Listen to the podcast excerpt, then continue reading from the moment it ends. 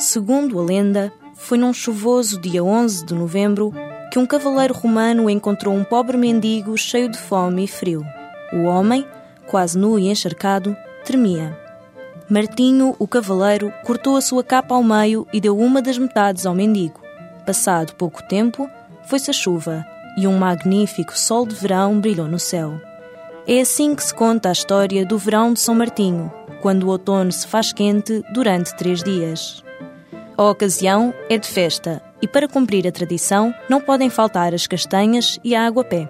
No Hotel Golfmar, no Vimeiro, o programa de São Martinho dura de 8 a 28 de novembro e as castanhas são o ponto de partida para a criação de várias iguarias que se servem este mês. Crepes de alho francês com castanhas e perdiz, bacalhau lascado com castanhas e cebolinhas confitadas, pudim de castanhas e erva doce e, claro, a jerupiga a acompanhar as castanhas assadas.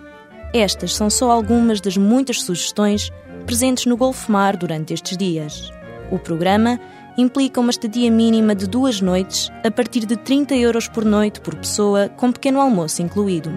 Aqui, São Martinho também pode ser spa, piscina interior, golfe e centro hípico.